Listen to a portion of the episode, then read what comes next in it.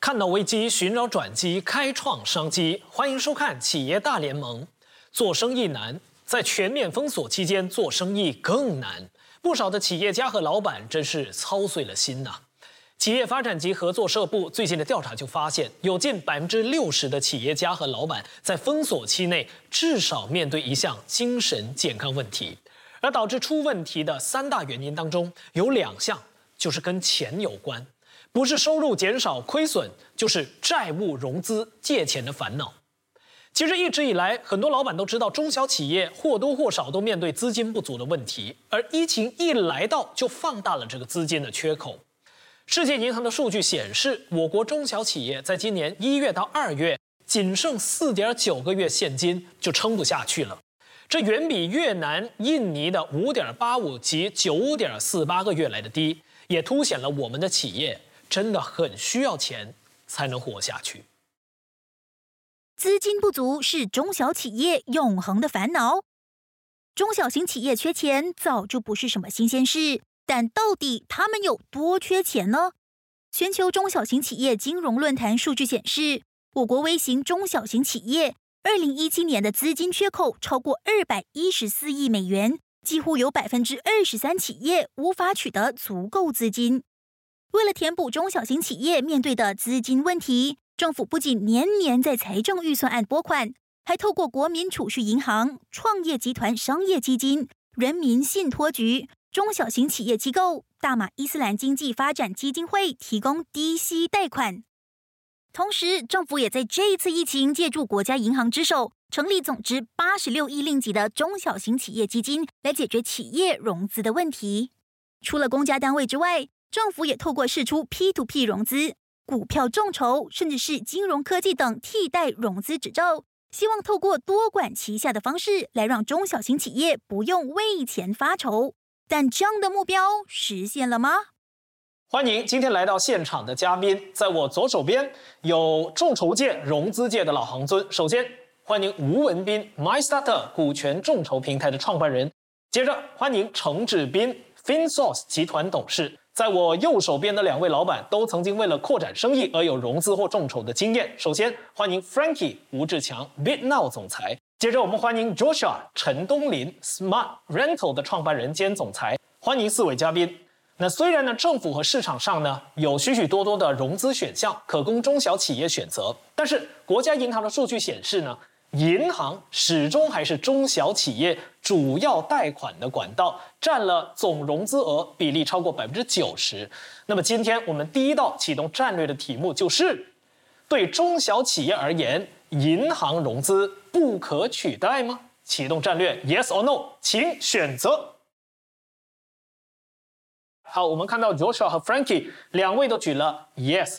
两位刚刚说了，两位老板都曾经为了扩展生意有融资、有众筹的经验。他们今天觉得银行是不可取代的。我相信他们可以从自己的这个生意当中的经验来给大家分析为什么银行如此的不可取代。就是啊，你的分析是因为。因为不是每一个人都懂得很多 ordinary financing。嗯，如果银行其实是很直接，就是有很多的 agent 或者是银行家来跟你 work on 你的 project，然后就是给你这个融资。其他的管道，比如说呃融资、股权融资还是 B to B 什么，就就你要学习新的一个技巧。明白了。那么大部分九十八线的中小型企业，他们都是以操作，就是 sales marketing 或者 operation，那就不是呃这一个融资的专家。那其实要要学习新的一个技能。明白。那么 Frankie 呢？Frankie 认为为什么银行融资不可取代？那去到我们讲说，呃，比较 grow 到比较大的时候，那我们还是需要银行来去做我们的呃后盾，来去比如说买仓，需要到比较大的营额的时候，那我们还是需要到银行啊，通过银行的融资来去呃发展。但是我知道，在众筹行业的老行尊可能有不同的看法。他会觉得未来有朝一日呢，一定可以把它不要说干掉，总有一天有办法取代掉它的。文斌，你是不是有这样的看法？在网络，我们说网络有一种叫破坏性创新。嗯，这个破坏性创新其实改变了很多产业啊。当然，银行这个产业现在的处境，就像当年我们在谈这个破坏性创新，有一些产业说五年后会被破坏，嗯，或者八年后会被破坏。当时大部分这些比较巨型的产业都不太相信。那你说不可取代，因为这个这个说法是比较说一定需要它了哦。嗯嗯。我估计可能在五年或者最晚可能八年后，银行是 one of the option，它不是不是现在我们看到九十 percent 这个概念哦，在法规上面，现在既有的银行是一种。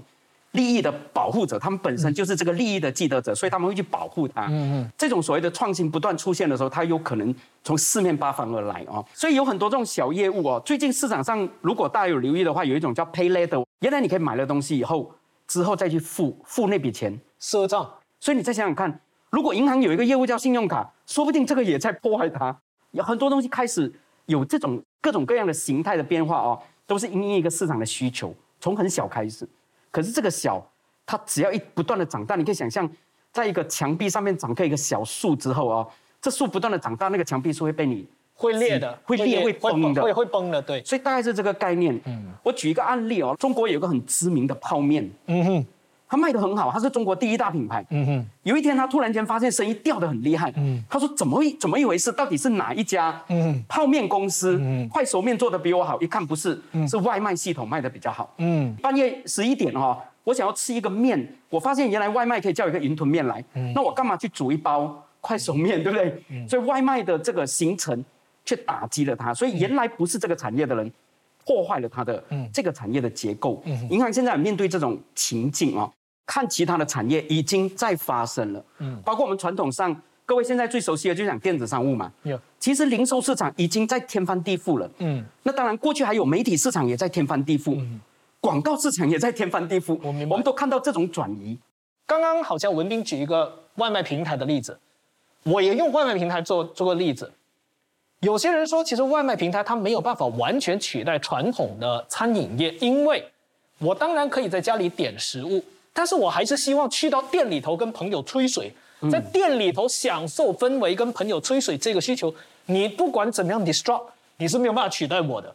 那我想问的是，我们回到今天的银行，传统银行会不会具有某一些优势？就我们现在看到的科技怎么发展，它始终没有办法被取代的，会不会有这样的一个情况呢？这边。短期内，银行是绝对不被取，不可以被取代。这个是我，我绝对是相信。非常 confirm，confirm 的，confirm 一百八因为数据也显示是中小型企业，呃，就是真的是很依赖银行。因为还有其他渠道呢，那个数数据出来呢，还是偏少。嗯嗯。OK，但是，呃，我是认同，时间一到，银行就成为刚才你讲了其中一个 option。所以也是这个原因，银行很多时候转型。银行也本身也参与这个数码银行，因为他也知道要转变。我先要问回两位，在你们还经营比较传统的模式的时候，你们是否曾经跟银行借过钱？然后那个时候的经验是容易不容易？原因在哪里？就说我的生意已经是二十年了，我也是 account background 的，所以我是一开始做生意我就 plan 了要 raise fund。我第三年我就开始跟银行打交道。一直借钱，一直扩充，一直借钱，一直扩充。我也开了很多的店。由于呃这个突然间电脑业的一些垫付，我的店全部要关完。我就借借借借借，关完我就亏了两个 million 了。那个时候我要一手承担两个 million，每个月要还四万块的贷款，怎么办？差点要死了，幸好还没有被告，差点要死。不不不，老实说，当他讲这句话的时候，他会呵呵呵笑两声，你就知道他过关了。那还没有过关的是讲不出这句话，然后呵呵呵的，你知道吗？是是。那时候怎么办？就是打打开那个 balance sheet 的时候，OK，我们的十多个店剩下一个店，我剩下这就是两两个 million 的这个贷款，就是说每个月我不要睡觉，我不吃饭，我要找一百千来。还债和维护我们的这个经营了，那这是十多年前的事情了。现在我也是算是过了。嗯，但是如果你问我的话，如果你借钱的模式，你借得到，如果那个 business model 一下子有颠覆，你也是会出事。所以为什么当我们呃勾出了这一轮的时候，这一次我要跑新的 project，我们就去众筹平台，因为当我们一个新的 idea。我们要 certify，我们要 convince 我们的 investor，我们拿我们二十多年的经验，流的很多血来 convince investor，我们这个生意是有一个很 strong 的一个一个 data 和就 backup。嗯，Frankie 曾经在做传统模式的时候，是不是也有跟银行借贷的这个经验？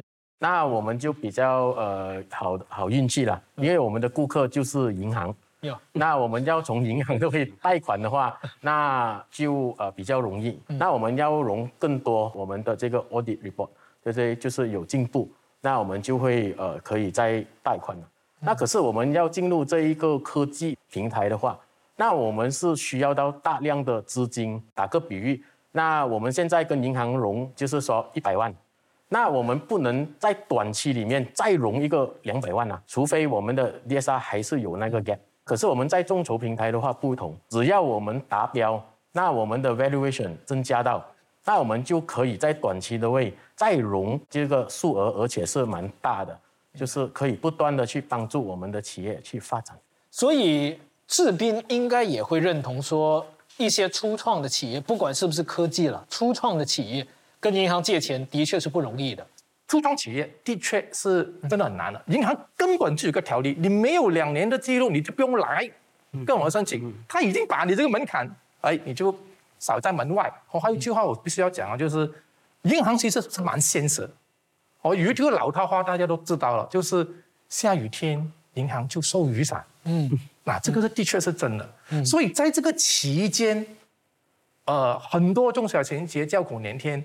这个时候，银行他们是期待银行能够帮他的。其实这个时候，银行不是不不但没有帮他，反而他们先走。也是这就这个这个原因，有很多就是 alternative bank，就说讲 alternative bank 就跑出来了。嗯，中筹平台呀，啊，还有其他 P to P 等等就跑出来。这个就是补这个银行的不足。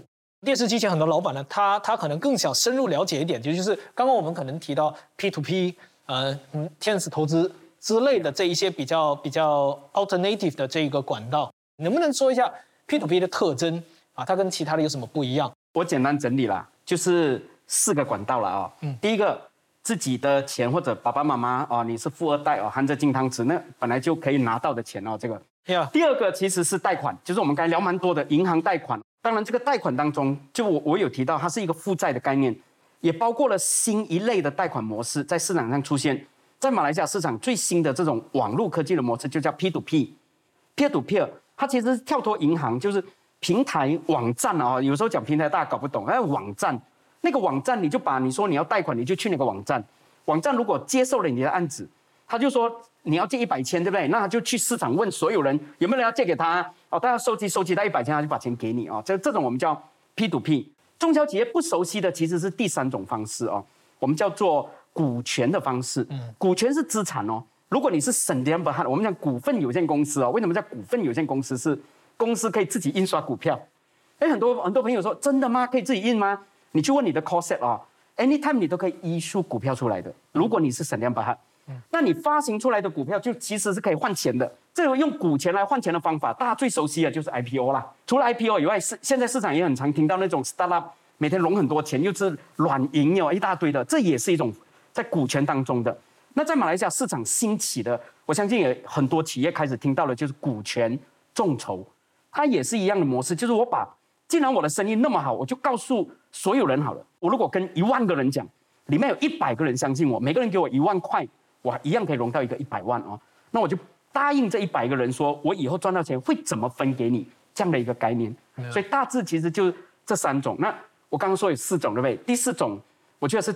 呃，最好的一种啊，可是这个当然申请条件也比较难呢，就政府的补助金了，grant 啊，政府还是有很多这种各种各样的 grant，如果你去申请拿到，大部分都是很多朋友叫 free money 啊，其实是政府想要支持你的，可是当然它附带了很多的条件。嗯，文斌已经说的非常详细了。其实为什么我们会花很多时间去聊这些替代的管道，主要就是解决市场的痛点。但是中小企业融资难这个课题呢，其实始终在很多地方是。没有解决或者很难解决，所以近年来才有不少的企业开始将目光投到这些股权众筹啊、P to P 融资啊等等的替代融资平台。在融资选项的增多之后呢，想借钱的企业和老板他们应该怎样来做选择呢？我们来看一下，企业再出发，融资后现新机遇。从买卖传统二手电脑起家的 Smart Rental 创办人陈东林。在过去二十年内，历经国内电子产品几轮市场转变的挑战，从购物商场崛起，再到短期电脑租赁服务兴起，每一轮商业模式的转变，对老板来说，随之而来的就是资金和人力资源等瓶颈的考验。瓶颈就是每一个生意到一个地步，他们就是很多人进场的时候，就蓝海变红海。那么我们的瓶颈很多时候，第一就是资金的问题咯，第二我们这这个人的问题了，员工，因为我们要做大，我们要如何去吸引员工？第三就是我们的 business model，我们有这么多竞争对手，那么我们如何去打这场仗？那你怎么样去突破？二零一九年我们开始 design 我们的 business model，然后二零一九年我们也参加了阿里巴巴创业大赛比赛。我们的这个 business tech 拿到 top ten，这给我们一个很大的鼓励。那去年二零二零年，我们就开始做了一个众筹的动作。短期电脑租借的业务因大量竞争对手进驻，迫使陈东林开始再思考新的商业模式，将短期租借平台改为向微型企业与个体创业户提供智能租借服务，让企业以极低的财务负担就能使用电脑。而同时，陈东林也决定尝试新的融资渠道，透过股权众筹开启新的商业模式成长的钥匙。股权众筹怎么帮到你们的业务？其实两大融资 channel，一个就是你说的传统的 banking facilities，呃，OD 或者是 term loan。那么这个呢，其实它就是以我们的 history 来拿这个 facilities。但是股权众筹呢，是以未来的去向或者未来的 traction。第二，股权众筹的好处是我们没有做到股权融资的话，我们就少了一个我们叫做股值。其实股值很重要，在公司有了股值之后，我们就可以把这个股值放大。如果我们学习呃其他成功上市的，其实他们的融资的 roadmap，他们大概是五轮到七轮嗯到 IPO。因为我们把市值不断的提升，那么我们也让新的投资者进入。当我们有了市值，我们有了这个股权估值，我们也可以回去银行再拿一些的 facilities，因为它是看那个 cost versus 那个 traction 啊，这是全部我们要要考虑的。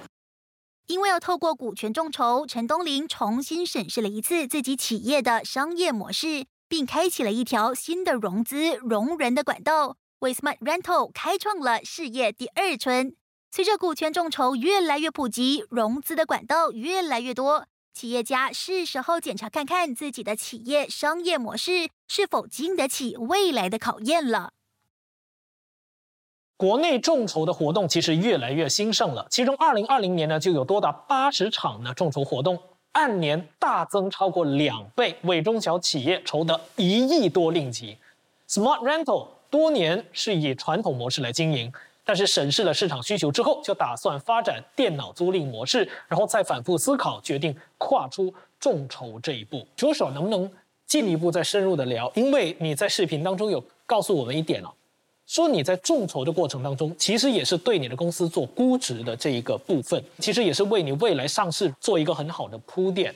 能不能进一步聊这个部分？众筹就是有一般。有 license 的这个 SC 有 license 的人来 justify 你的股价嘛？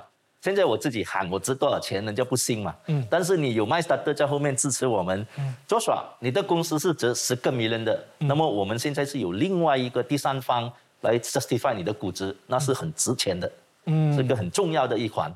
而你不可以自己做。简单来说，就是为什么要众筹？众筹因为能带来估值方面的好处。估值有什么好处？其中一个好处就是你可以明确让他看到我的公司经过第三方估值，它现在值十个亿。然后，如果我们的 business model 顺利的话，三年之后有可能值三十个亿，我分你五个 percent 的股权，O 不 OK？这个东西就能成了。而一切的基础就在于众筹估值，这个是一个铺垫，一个基础，是这样的意思，对吧？呃，Frankie。你做众筹的时候，你有没有想过这一方面的细节？会啊，一定会有。嗯嗯嗯。所以我们讲说估值这一方面是呃很重要，在我们的这一个众筹的这一个环节。呀啊，因为为什么呢？因为我们众筹不只是众筹一轮而已，那我们有分为 A、B、C、D 一轮，所以每一轮的估值必须要高啊。那怎要怎样去提高到那一个估值？所以我们的 traction 一定要拿得到。嗯。所以我们的营业额，我们的这一个呃 profit，所谓讲的报表。那我们都必须要做得很清楚，那来去拿到我们应该要的估值。那在第二轮的时候，才会有愿意投资者再会去投我们，因为为什么呢？知道说我们的公司的成长是有在那一边的，所以估值不断的成长是我们的一个方向。做 Bit Now 的这个经验当中，你会不会觉得其实众筹还有一个很重要的好处，就是它帮助打响名堂？那当然，主要就是说要把呃 Bit Now 去这一个众筹平台，呃，有一个点就是因为我们要曝光率增加，嗯，所以我们讲说有机会有曝光率的话，那我们是制造这呃 Bit Now 的这一个机会，让更多人认识，而且可以让更多人参与。包括我们自己的消费者，嗯，他可以变成我们的股东，成为我们的股东之后，他成为我们的推销员，而且是免费的推销员。所以，我们有了这一群人，我们经营的这一班，就是说我们的小股东，所以它不只可以帮我们提高知名度，那而且我们的这个营业额和我们的这个流量也大大的增加。众筹不只是融钱而已，它还有很多附带的好处。呃，我相信文斌这方面，除了刚刚两位提到的，你有没有什么补充？呃，我们的平台在做法上哈，马来西亚总共有十个有执照的平台，我们是其中一家。那每一家都有自己各自的特性了哦。我们最特别的地方就是我们把产品还有股票是绑在一起，让让投资人拿到股票之一，也拿到产品啊。而那个产品某种程度是送的，因为你拿你投资的钱其实就是已经拿到等值的股票了啊。所以在融这个的过程当中，我们发现有很多其实他们也融到了经销商。本来没有的，哦，他可能他说我在做后想要找一个经销商，哦，他找了老半天都找不到。众筹一打开了以后，有一个做后的投资人投了以后，变成经销商。我也投资了你的公司，所以我卖你的产品，你做的越好，我的股票也会赚钱啊。所以他也希望公司好。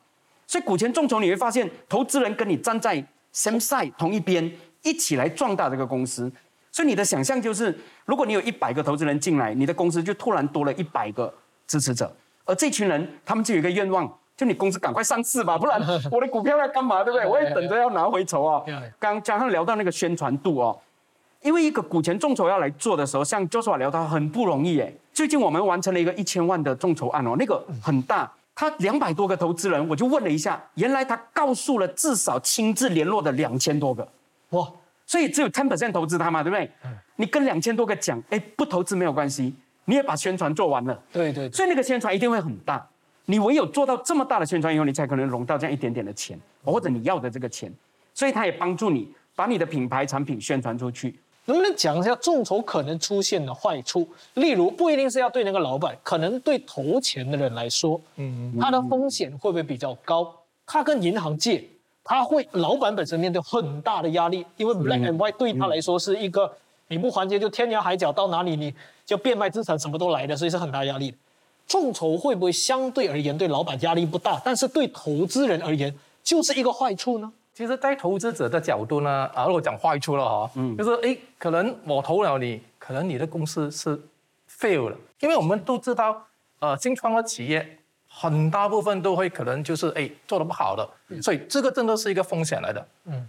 但是在投资者角度呢，市场上都有这样子的哇！如果我投十家新创企业，有一家中，一家中，一家是 Amazon，我都够了了。所以就是有这种概念。但马来西亚很奇怪的现象啊，马来西亚的确有些投资者投了过后是，哎呀，不是很多钱啊，亏了就算了。所以就相对来，老板没有压力，就这样子。因为有些投资者他是没关系，哎呀，投了就算了。但是有一些投资者他们会追你的。嗯，我相信做刷啊，Frankie 也是有。喂，我投了你怎么办呢？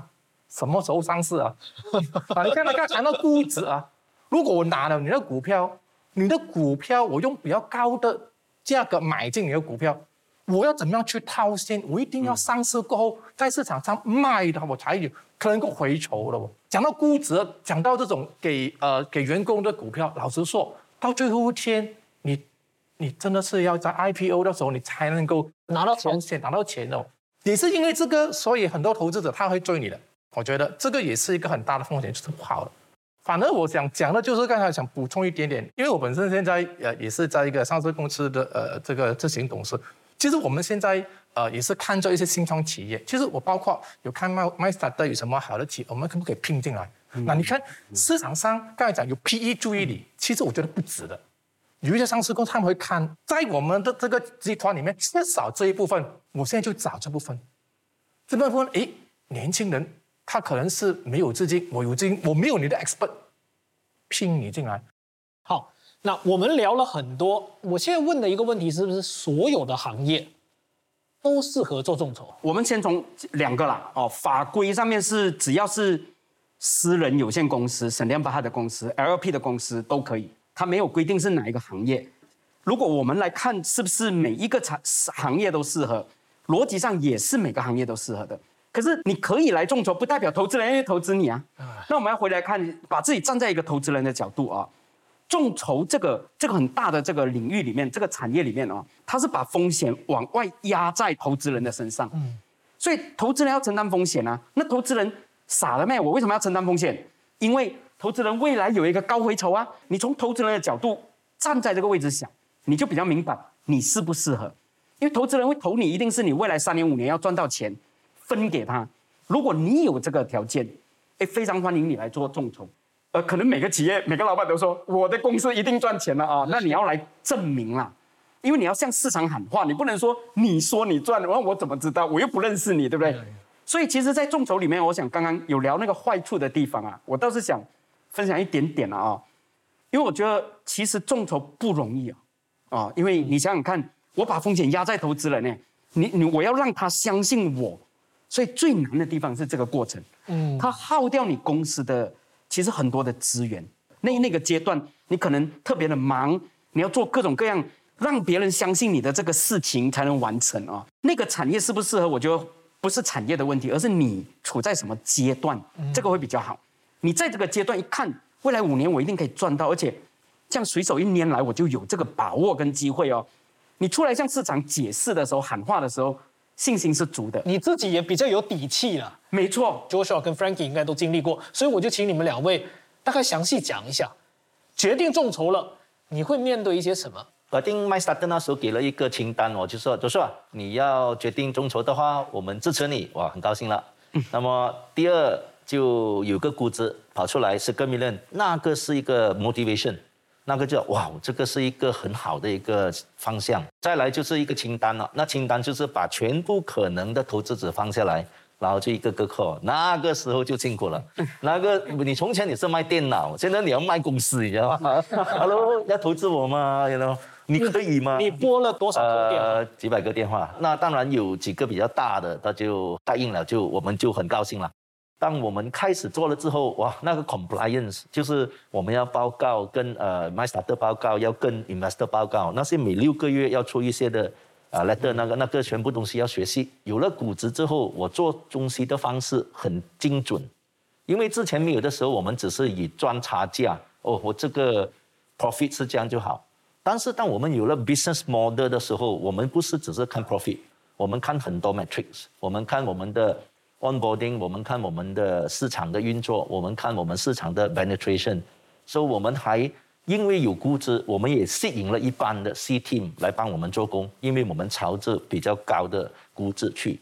这十二个月，我们拿到一些很好的成绩，很多 channel，甚至有一个 PE firm 也在后面支持我们将来的五个 million 的一个 funding。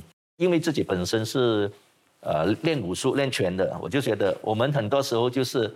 这个 sales and marketing，这个 operation，其实你还有两个，这个就是你的 funding 和你的 team building。大部分的企业家就是这两个很会打，我很会 sales，我很会 operation，但是他的那个 funding 呢，他不懂，再来他也不懂得玩那个 talent management，所以这两个其实也是你的根基啊。所以我们的 business model 一对了，我们全部四个角一起动的话，你就打一个很好的拳法吧。嗯，明白。一些分享。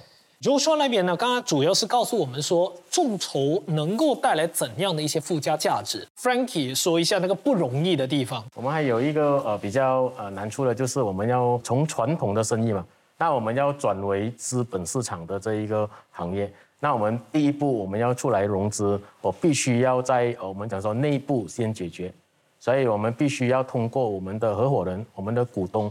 认同。那在我们的传统这个行业，十多年来都是每一年都是有盈利的。那为什么我们要去呃向公众的，就是说众筹嘛？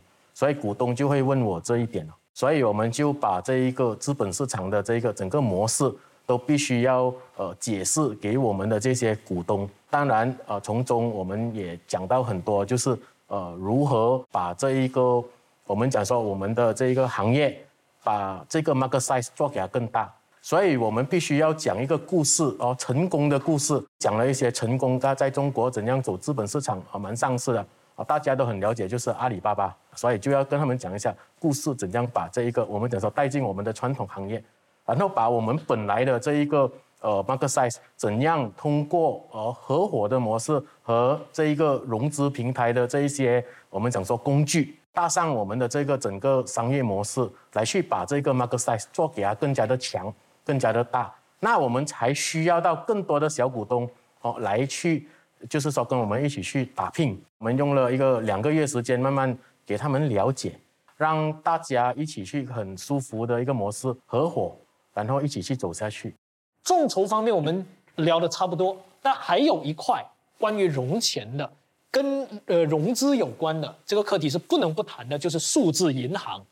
国家银行二零二零年的数据显示呢，新冠肺炎爆发正在加速金融服务朝数字化转型的步伐。其中呢，去年网络银行交易额同比增长百分之四十九，电子钱包交易额更是同比翻了一点三倍。而即将颁发的那一个，我相信很多人关注的数字银行的执照，它又会带来怎样的转变呢？数位银行带来融资融景，你最后一次上银行是几时呢？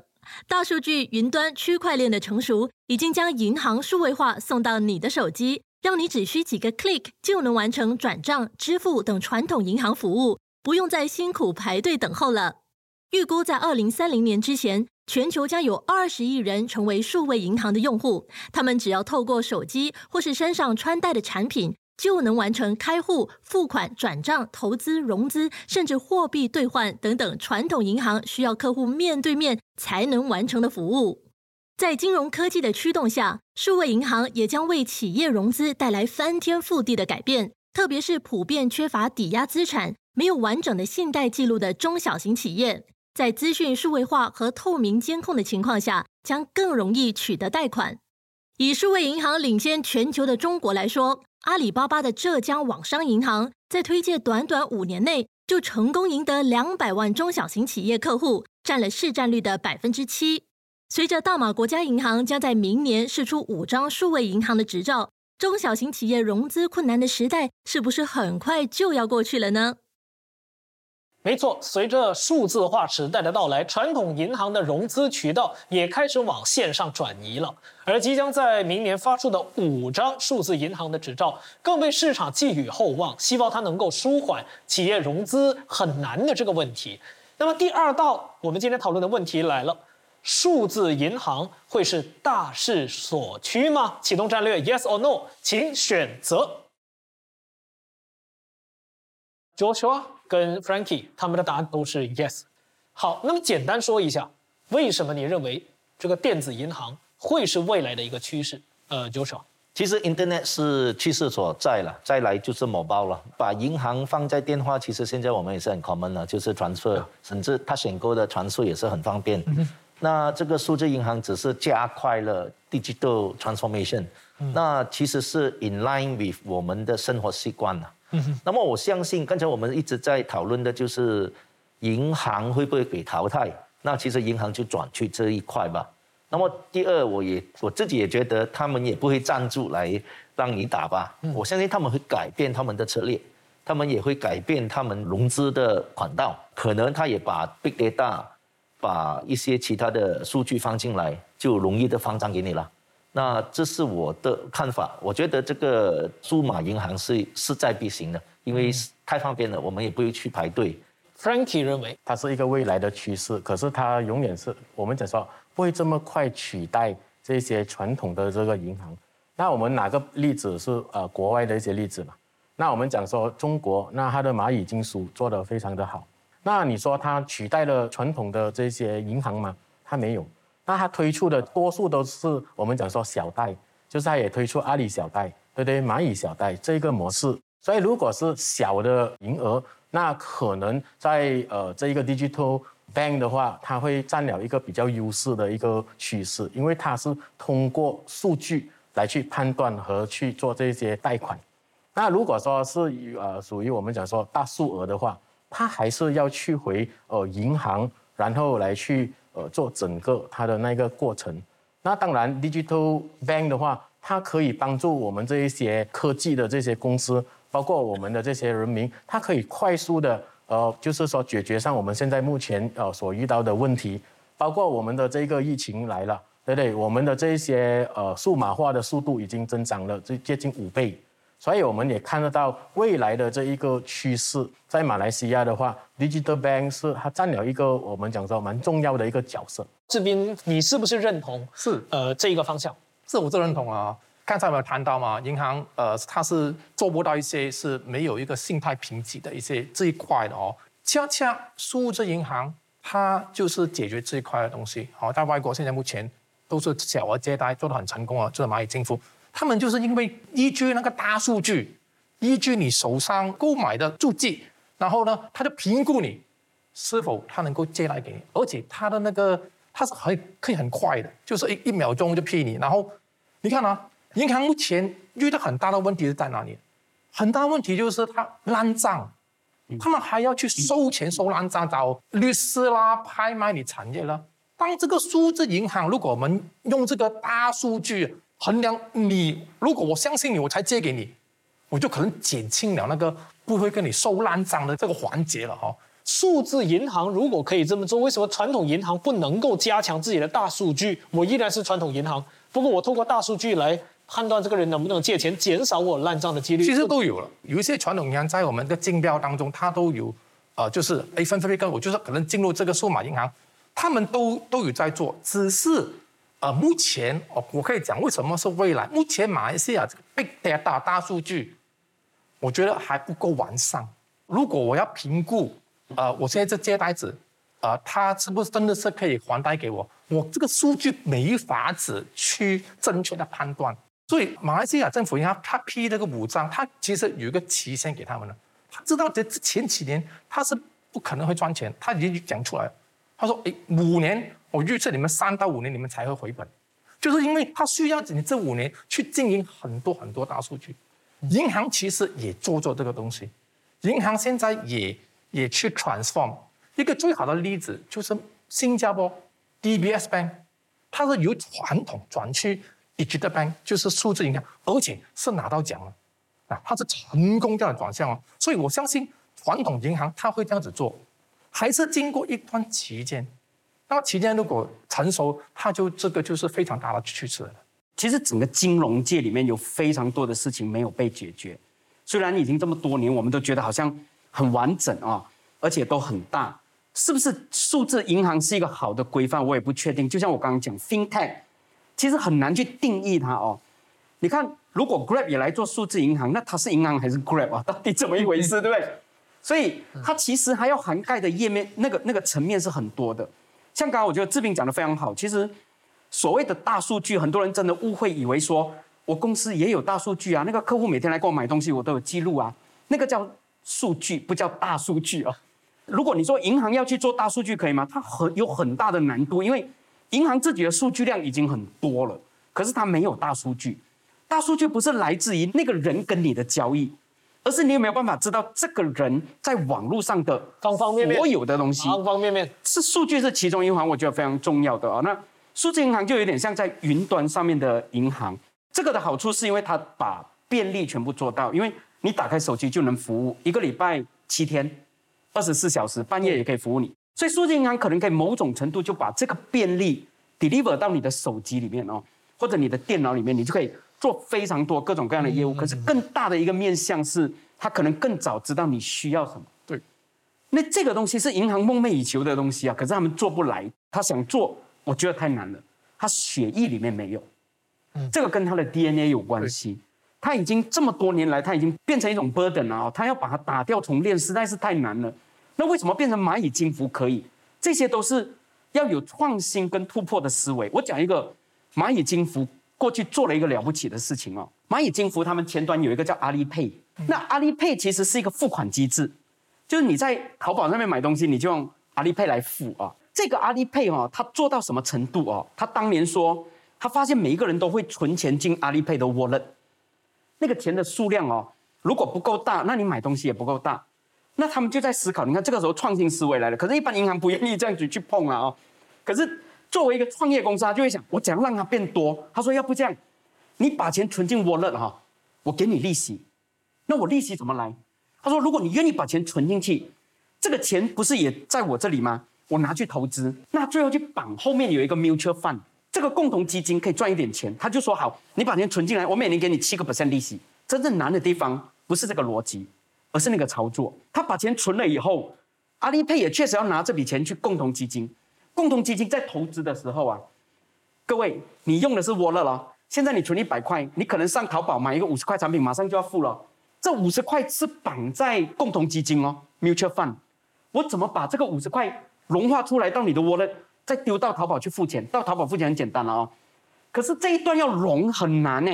各位可能有投资过 mutual fund 哦，你现在把钱拿出来，要填一堆 form，然后要认可是你，然后还要等什么十天才会出来，对不对？